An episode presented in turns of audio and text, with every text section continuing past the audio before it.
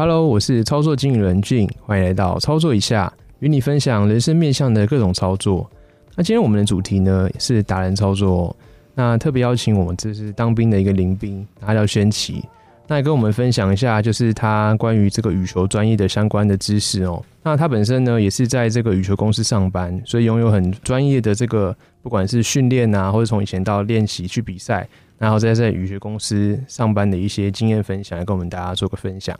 来欢迎轩奇，大家好，我是轩奇。好，你好。那我们其实很久没见面了，那那也借由这个录 podcast 的机会，我们看大家可以一起叙叙旧，我觉得也不错。那想请教轩奇哦，当初是怎么就是呃接触到羽球这个这个部分的？是国小就有参加什么呃相关的比赛或什么的吗？呃，其实小时候就是跟小学的一个体育老师很喜欢打羽球，然后就是在学校的穿堂，就是那种破烂的场地，随便开始打一打。然后小时候又长得比较小嘛，就不喜欢跟人家撞来撞去的去打篮球，嗯，所以就觉得哎，羽毛球蛮有趣的，比较文明有气质一点，不会有肢体的碰撞。没错。那小时候打的羽球是有网子的吗？还是就穿堂这样？有有网子，穿堂会架那种简易的网子，它其实是就是那种粘在墙上，也不是真的有柱子的那种，就是有一个地方可以让你把球对对对过去这样子。对对对。哦。对。除了国小之外，你后来的国中、高中都是有接触羽球的吗？呃，国中有进入就是算羽球的专门学校嘛，重点培训的学校，然后练了半年的校队。哦，那那个时候刚好是第一届，所以他就是有比较扩大招生，只要你身体素质好一点，他就愿意收你进来练球。对，然后后来就是你要从小学就练过校队，他才会让你加入这样。了解，那所以高中跟大学是继续在羽球这块琢磨吗？呃，高中的时候，呃，其实国中的后半段，我妈就觉得不太希望我花这么多时间在运动上面。那高中其实基本上三年没有再拿球拍。哦。然后大学的时候，是因为后来看到刚好路过看到校队甄选，然后就想说，哎，进去看一下。那呃，国中的底子可能还在，所以就很幸运的加入了大学校队，就继续开始打羽球这样。嗯，所以大学有持续参加什么系杯的比赛啊，或是去校外打一些校际杯的比赛吗？嗯，都有，就是系际杯跟大专杯其实都有。嗯嗯，还有一些那种菜市场的小比赛。哦，所以本身也是很喜欢羽球这个运动的。嗯，但是我想说，以前的时候应该羽球没有像现在这么盛行，对不对？嗯，是，就是毕竟打羽球在学校里面就是比较没有人看，就大家都会去看篮球跟排球。对，不然能看个乐无色这样。对对对，羽球就是比较没有人知道。了解。嗯，那是什么样的契机可以让你就是呃在呃大学毕业之后，那有机会可以进入羽球公司上班的？嗯，其实就是在找工作的过程中，然后其实不太知道要找什么，因为我是念材料相关的。嗯，那原本找了一些本科系的，但好像都不是这么有兴趣。后来就想说，那。就是在一零四，其实就打玉琼，然后其实就跳出了一些呃工厂啊，然后偶然看到就是我们公司正在招募研发的部门的人员，这样。对对对对，然后呃，但他其实也比较希望是会打球，然后又懂材料，就是蛮刚好的。对，就是等于是说，因为毕竟我们做研发的话，也要使用者角度去实际的体验，对对对，我们才可以用在在使用者的立场去。研发东西才知道说这个东西是不是只是呃制作者想的那样，可是实际上我们在比赛的时候或者说在使用的时候会有一些使用者体验，是。这是蛮不错的回馈。嗯，对，因为我现在也是算是工程师的角色，那也是大概是像这样的类似这样的研发工程师，对，所以可以蛮可以体会这种心得的，就是你要实际去使用这个产品，然后你要去有相关的一些知识跟经验，嗯，才可以发挥更好的效果，这样子。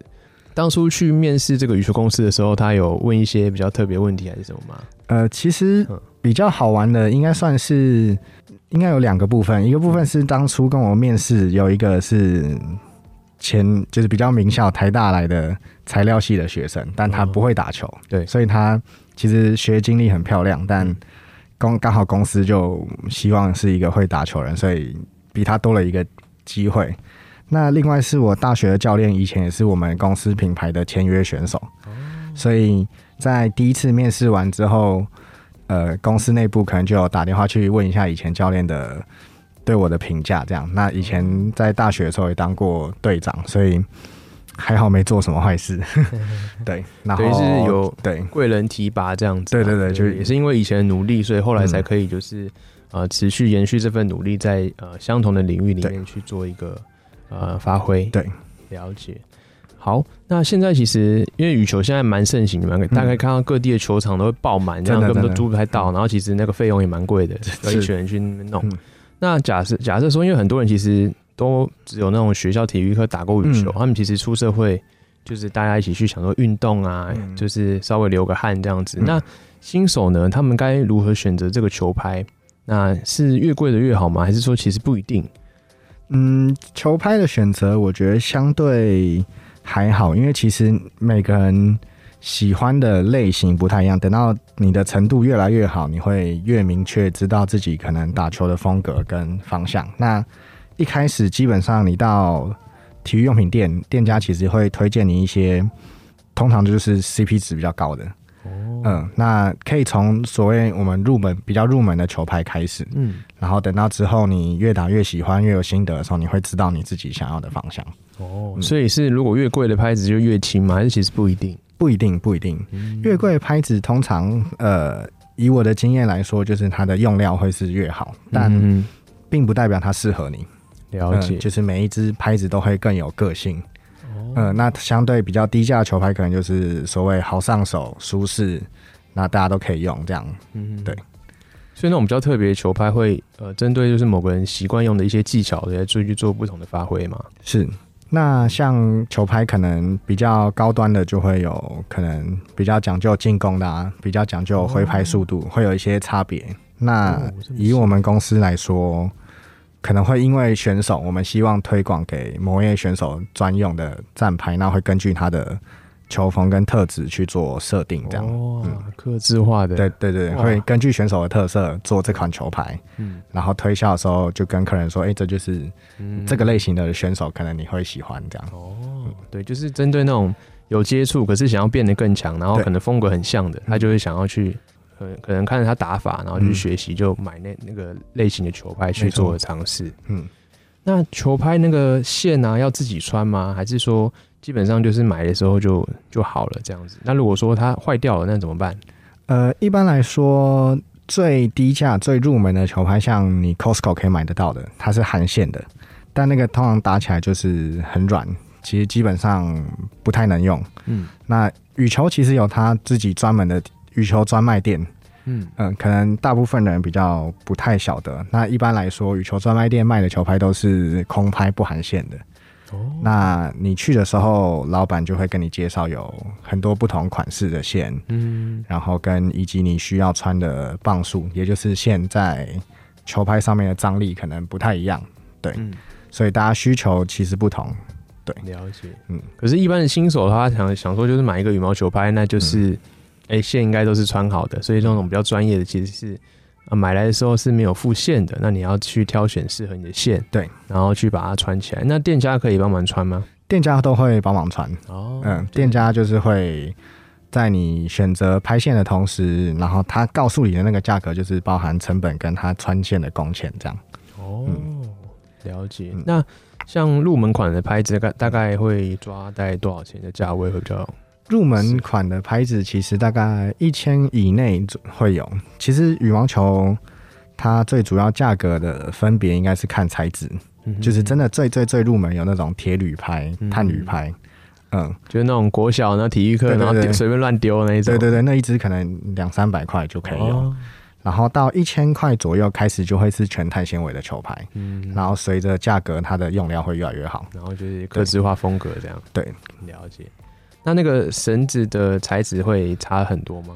绳子的材材质基本上不太会差太多，它主要是差别在于它呃，因为它绳子是一束一束的嘛，它是一丝一丝的，差别是它编织的方法，嗯，跟绳子的最外层会有薄薄的涂层，那个涂层可能用不同的材质，它就会带来不同表面的粗糙度，搭起来就会不一样。了解，对。那像是如果是像比赛的话，有特别规定的它的编织的这个格数吗？还是什么？嗯，没有，没有，没有。羽球基本上都是直线，应该二十二条，横线也是二十二条，应该所有厂牌、所有品牌都一样的。嗯，就是有大家设计经过一些考量，然后决定说这个条数这样是最好。只有规定球拍的长度跟拍框的大小，不能你不能做一个超大的球拍这样。了解，就是只有在一样。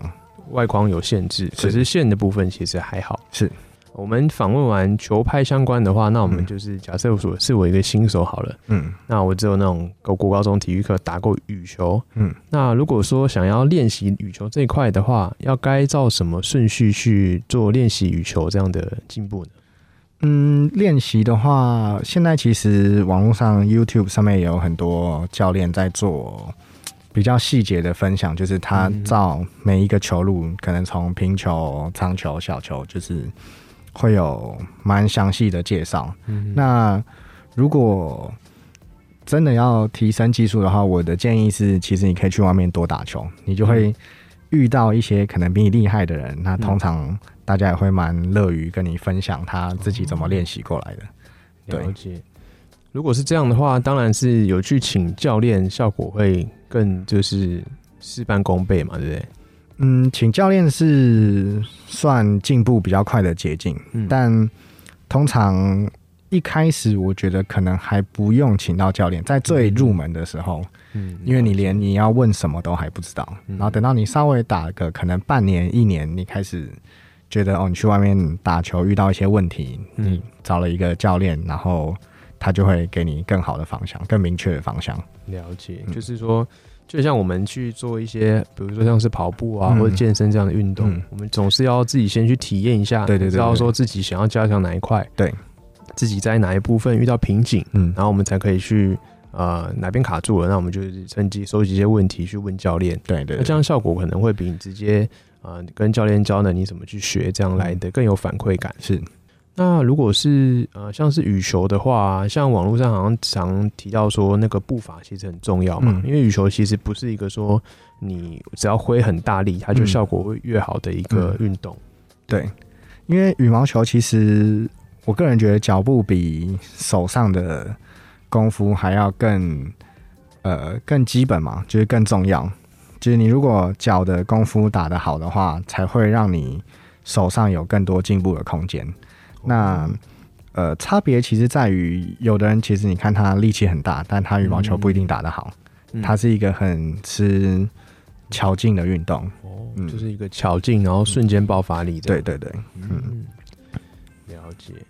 所以如果说呃，我们步法的话，可以去怎么练习？一样是看网络上的影片，或者说跟别人去打的话，他们大概会有一个相关的教学吗？还是呃，羽毛球的步法其实应该你跟所有教练学到的都一样，就是基本步法就是米字步。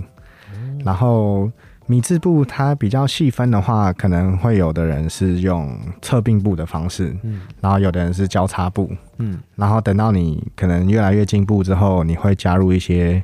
跳跃的动作，然后那时候就要做一些交换脚啊或侧跳的这些脚步，但是都是融入在呃羽球场上面这个米字上面。对，了解。所以就是熟悉这些步伐之后，你就变成一个身体的临场反应，然后就变成说，比如说对方来球来的时候，你就可以应用这些步伐，然后去调整你的这个节奏，这样子。对，基本上是这样，节奏是蛮重要的。比如说，像是球很近的时候，就往把往后打，然后去掌握这个节奏，这样子。嗯，对，主要其实算是自己的节奏，就是你每一排每一排中间，不是直接在场上冲来冲去的。嗯嗯，对，就是自己的那个节奏拿捏，不然就是很容易，可能下一球就没办法这样很从容的应对。没错，嗯哦，嗯，了解。好啊，那如果说。真的想要就是已经先学到一个部分了，那想要去请教练的话，那教练要去哪边找？还是说就是可能要球友推荐比较推荐的教练这样子？呃，通常一般人会接触到教练的方式，应该是从运动中心。嗯，那或者是其实网络上也有一些媒合的网站。嗯，但通常其实我觉得比较好的教练还是要靠朋友介绍，就是可能有朋友上过课啊，或者是有球友。就是这个教练的风评不错，因为像运动中心就比较是那种可能刚出来当教练的，比较没有这么多固定自己的课，才会往这个方向发展，但也并不一定说他们不好。嗯，但通常还是靠球友推荐，我觉得会比较保险一点。嗯，那如果说假假设今天球友帮我推荐个教练，嗯，然后那我要怎么评判这个教练是不是好教练？因为像如果是健身的话，我们通常第一印象就是看他的呃外形，因为如果他真的是练得很壮的话，表示说他专业知识不一定是厉害，但是他功夫至少他可以呈现出来样子是他有对自己负责，比如说他可以就是对自己负责自己的饮食控制。他甚至他真的有经历过这个撞墙期，那把身体的这个肉量增起来或者怎么样的话，他就是有一个表现在。但是羽球的话，好像比较难去从外形做评判。那所以这样子该怎么去评判这个教练是不是好不好？呃，羽球我觉得不一定是，就是有一些教练他其实会把一些他的经历嘛，什么比赛得名，或者是家族，或者是一些体保生的经历，会打在他的简历上面，但。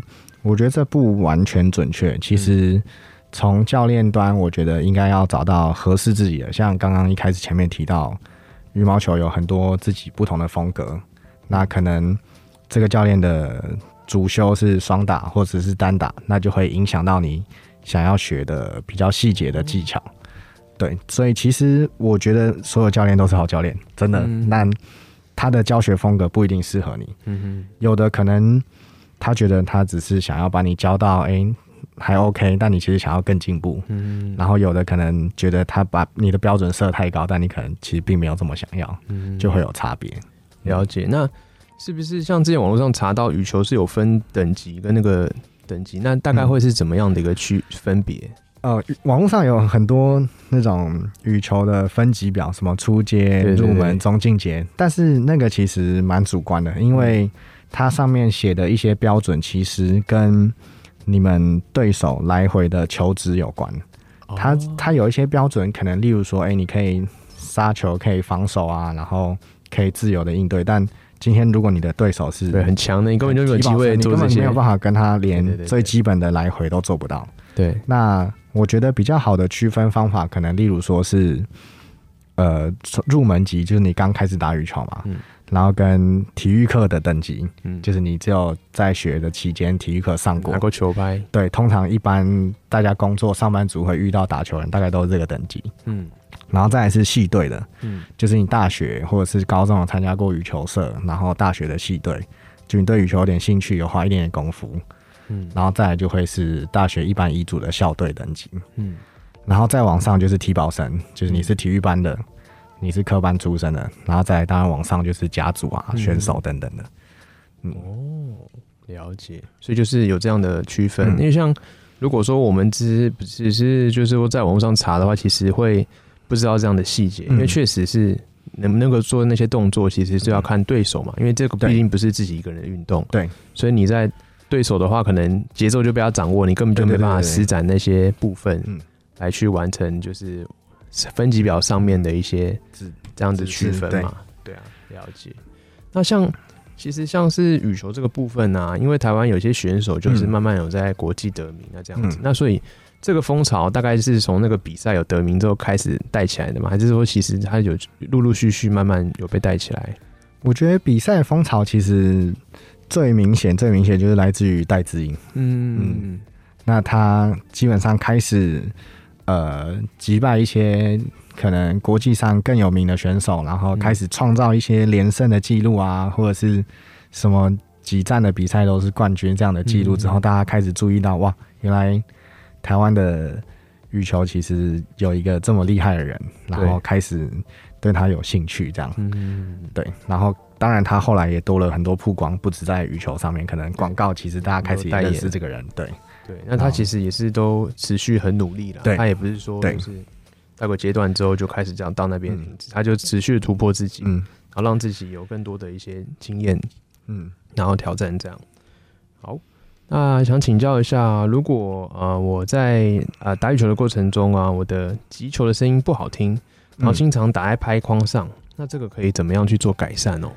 嗯，击球不稳定的话，通常其实像刚刚提到的，就是脚步其实很重要，因为通常是你的节奏或你的脚步不对，就你没有跑到你该跑到的位置，你离球太远你就挥，或然后另外一个部分应该是跟打羽球，你可能常常听到人家说，哎，发力好不好？嗯，发力这个词就是算你在整个挥拍过程中的历程的运动有没有呃在对的时间用力，而不是你挥拍整段你都超用力的，就是你在真正打到球的时候那个瞬间，你要把力量掌握到比较精确的状态，你的声音就会很好听。了解，就很像。呃，它其实不是很大力的一个过程，它是瞬间这样用，有点像手腕这样。对对对，它有一点像边甩的感觉。了解，就你像我们跳芭蕾那种瞬间的啊，对对对对对，这个爆发力这样，就不是说很用力的过程。对，哦，对对，所以你要掌握到那个力道，才可以把这个球这样打出去，这样子。没错，了解。所以其实羽毛球也是算一个消耗品嘛。哦，羽毛球是非常消耗。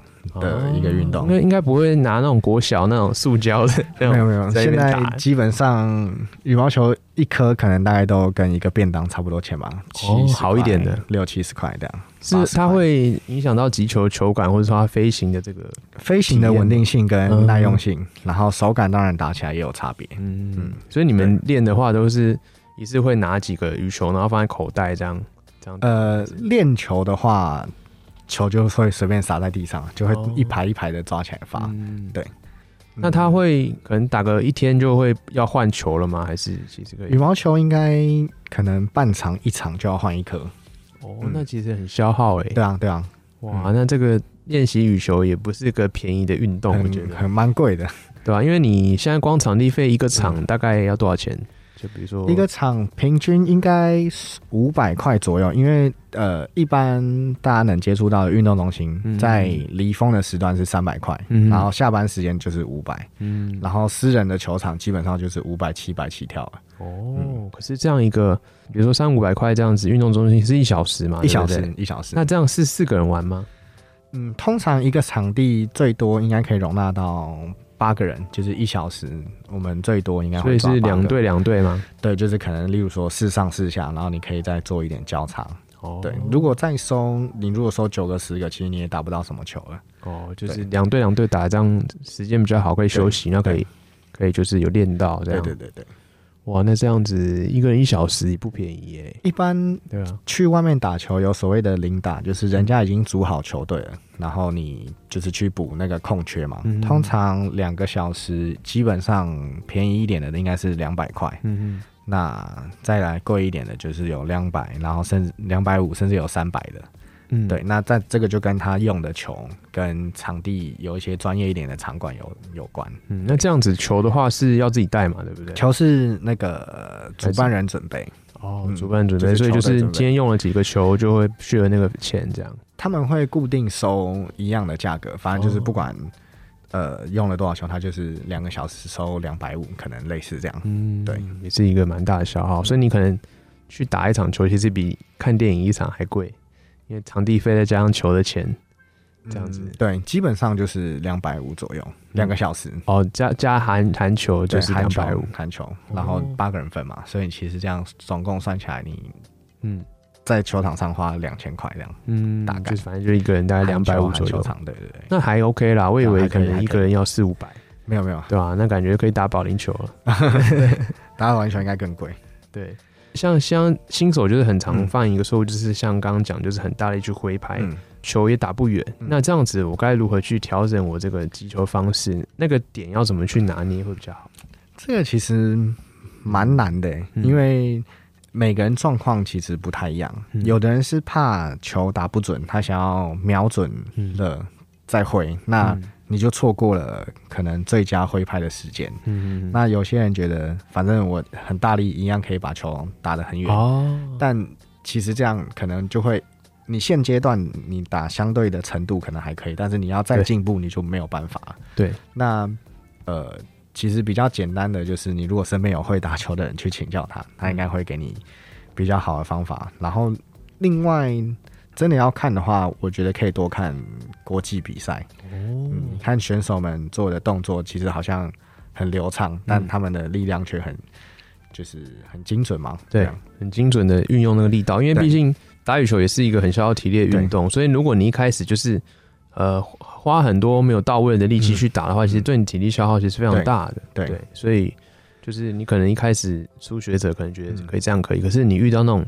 对手很厉害的话，他掌握你的节奏的话，其实很难去做相对应的表现。嗯哼，对，就像刚刚讲，就是你要看你对手程度来决定说你的发挥表现嘛。对对。那如果你对手是那种可能就是那种刚接触那种上班族的话，当然你可以表现很好。嗯。可如果你今天遇到一个厉害的话，那就是不一定。对。所以羽球算是一个。就是你要跟对手对抗的一个的这个部分，就像打篮球，对，就是因为你要去突破对方的防守什么的，那当然你的表现会因因因照对手这样子来去影响的表现，对对。那像健身或是跳舞的话就不一样，就是你自己自己的发挥嘛，对。好，在羽球这个部分呢，你觉得说未来会大概会有怎样的一个趋势嘛？比如说说像是一些啊，会有什么样的创新的方式啊，或者说它之后可能会。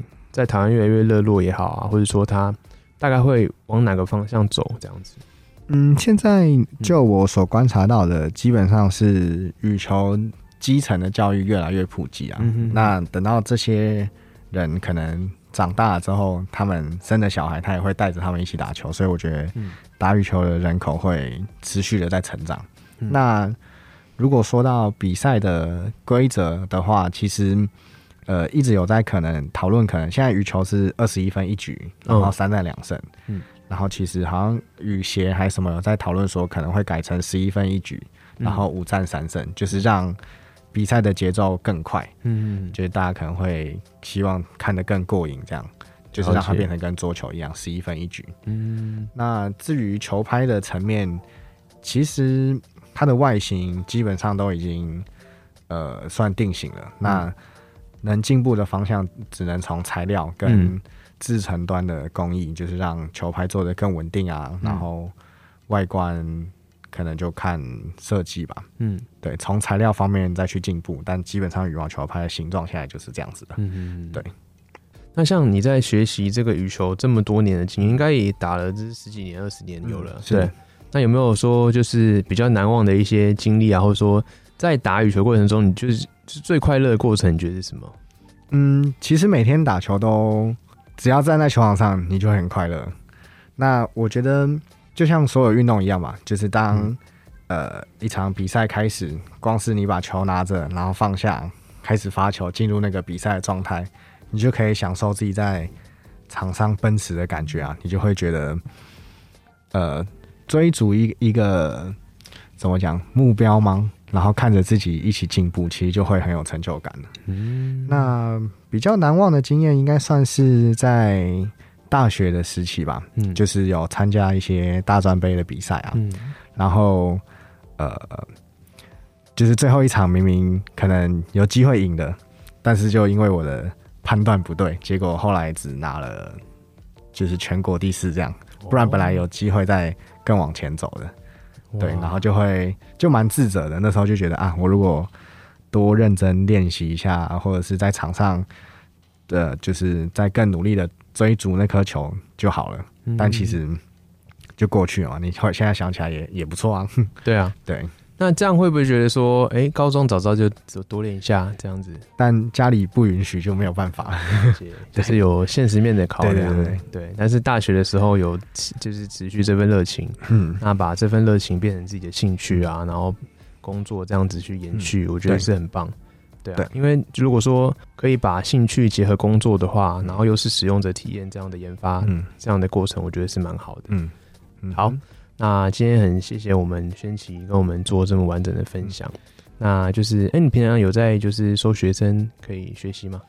呃，不算有，但是身边其实会蛮多朋友问说，哎，可不可以教他打球？那基本上就是边打球边教他这样。OK OK，那就是这个那个联络方式，我们也会留在这个 p a c k a g e 的下方。那到时候如果有兴趣的话，可以找我们的轩琪做一个学习。可以。好，那我们这集的操作一下就录到这边。那谢谢大家，好，谢谢，谢谢。